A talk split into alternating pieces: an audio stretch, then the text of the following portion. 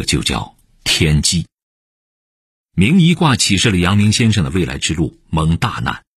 阳明先生到龙场是遭遇大难，然后在龙场悟得圣人之道。周文王即是如此，蒙大难，铸大成就。以上这是卦辞，后面六个爻辞分别阐明了一个人蒙难的六个场景及其出路。初九，明夷于飞，垂其翼。在你起飞的阶段，有一段乌云把你遮住，该怎么办？这时候就应该低调行事，把你的翼垂下来，就像低飞的老鹰一样。这个场景告诉你，在蒙难初期，应该垂其翼，积蓄力量，等待时机。六二，鸣夷于左骨，用乘马壮吉。身体的某一部分虽然受到了伤害，但可以得到援兵，有良师益友相助。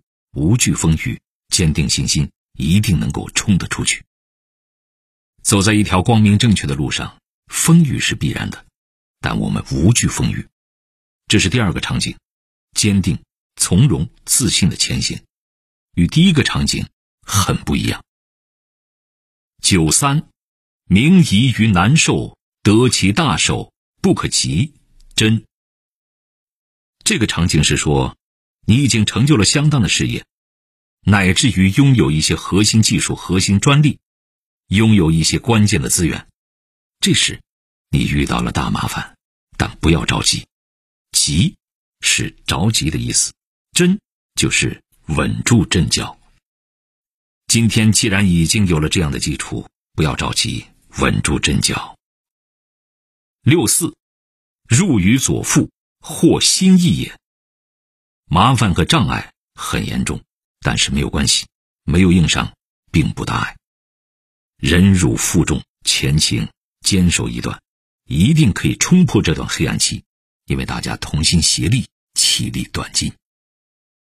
六五，其子之名矣，立真，名不可息也。商朝太师其子，曾被商纣王囚禁，后在朝鲜立国。是古时候重要的一个人物，阳明先生特别引用过这段文字。在这个阶段，你大愿出城，即便有大麻烦，也不妨碍中见彩虹。心中的光明以及事业所呈现的气象是不可能被熄灭的，你只需坚定前行。上六，初登于天，照四国也；后入于地，失则也。身居高位的时候，高处不胜寒。遇到这样的灾难，你就要特别特别慎重，可能要做好最坏的打算。上述六个爻辞就是六种场景，六个场景中间彼此又相互影响，因而又可以产生出新的六种场景。之后根据六十四卦前一卦后一卦的关系，又可以迭代出新的卦象，因而通达易经者。能够明白人生、事业、家庭的来龙去脉，能够解释人事物背后的规律。换句话说，能够明白天机是什么。在现实生活中，经常有君子蒙尘、人才遭难之事，此时是自认倒霉、自怨自艾、自甘暴气，还是韬光养晦、坚贞不移、自强不息？当然是后者。若是选择了后者，又有哪些场景可以借鉴？哪些路径可以选择？名医卦通过卦辞和六个爻辞，告诫蒙尘遭难的有志之士，要像周文王那样隐忍克制，内文明而外柔顺；要像商朝太师棋子那样名不可惜，越挫越坚，内难而能正其志。正所谓天降大任于斯人也。必先劳其筋骨，苦其心志，行拂乱其所肥。天命如此，这是承担大任者必经的磨难。所以，明夷卦也是个吉卦。阳明先生精通易经，得此天机，自然放弃了隐居山林之念，告别道长，踏上了去往贵州龙场的旅程，遂决策反。此后。才有了著名的龙场悟道、场悟道，以及后来一系列军事上、教育上的辉煌时功。由此可见，在关键时刻，智慧的指引有多么关键。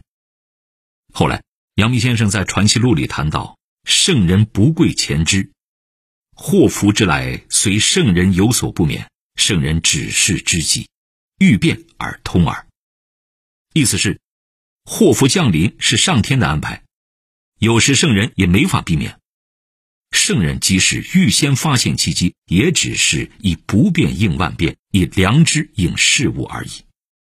灾难不由我们来选择，道路却由我们来开辟。有一点困难，算得了什么？在《道德经》里有这样一句话：“民不畏死，奈何以死惧之？”这句话，毛主席也在一篇著名的文章里引用过。那篇文章叫《别了，斯图雷登》。一九四九年的时候，人民解放军已经打到了南京，斯图雷登离开南京返回美国。毛主席专门写了一篇文章，别了斯图雷登，其中有那么一段，毛主席说：“有一点困难，算得了什么？让他们封锁吧，封锁个十年八年，中国内部的问题都解决了。中国连死都不怕，还怕这一点困难？”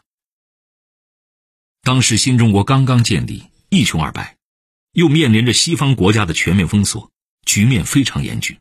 但是毛主席说：“让他们封锁吧，封锁个十年八年，中国的问题都解决了。”事实确实如此，帝国主义试图将新中国扼杀在摇篮里，对中国实行了全面封锁。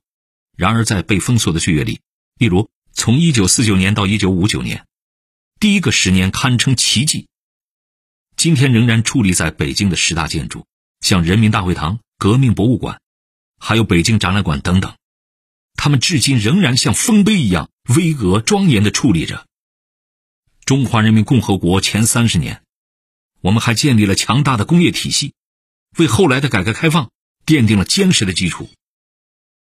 如今的中国，是全世界最大的制造国，从建国时只占世界制造业的百分之二、百分之三，到二零一六年的百分之二十六点七。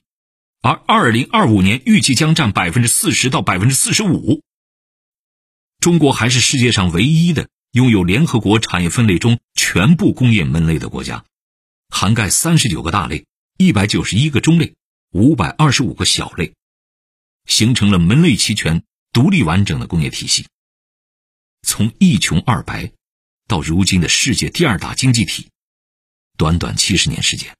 中华人民共和国就完成了西方国家两三百年的现代化进程，这是一种什么精神？这种精神，既是《易经》中的乾卦所折射的精神，六十四卦第一卦就是乾卦，卦辞就是“元亨利贞，天行健，君子以自强不息”。人内心具有一种不可动摇、不可阻挡的生命能量，体现为一种顽强不屈的。心理意志，《周易·序卦传》中对乾的概念表述就是“刚也，健也”。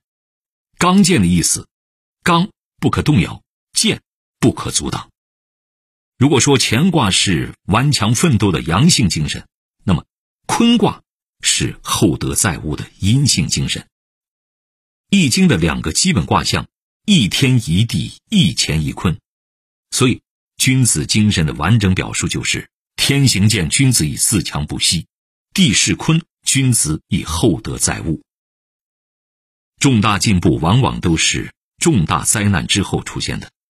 愿我们秉持自强厚德的君子精神，一定能克服困难，从胜利走向胜利。编者注：《易经》是儒家五经之首，这五经是《易经》。《诗经》《尚书》《礼记》《春秋》，人耕三圣，事立三古，《易经》是伏羲、文王、孔子三位圣人接力完成的。它揭示了天地之间的奥秘，也叫天机。伏羲氏只排了八卦，周文王在监狱里面把伏羲氏的八卦变成了六十四卦。到了孔子的时候，孔子又写了大概十篇文章，简称十义。对于整个《易经》进行解读，所以三位圣人共同创造了《易经》，中间包含着深奥的哲理和智慧，帮助我们深入领会行为作用与反作用运行规律。关于《易经》，如下三点十分重要：一，易为圣人作，《易经》是由伏羲、文王、孔子三位圣人接力完成的。阳明先生在玩一窝，每天就是通过六十四卦解读过去，照见未来。二，易为君子谋，《易经》是为君子所作。如果自己心灵品质不够，就得不到《易经》的心法。摆摊算卦，既害己也害人。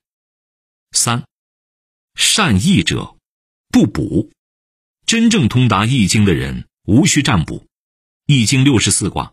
每卦六爻，三百八十四个场景，足以解读宇宙、人生、社会的基本道理。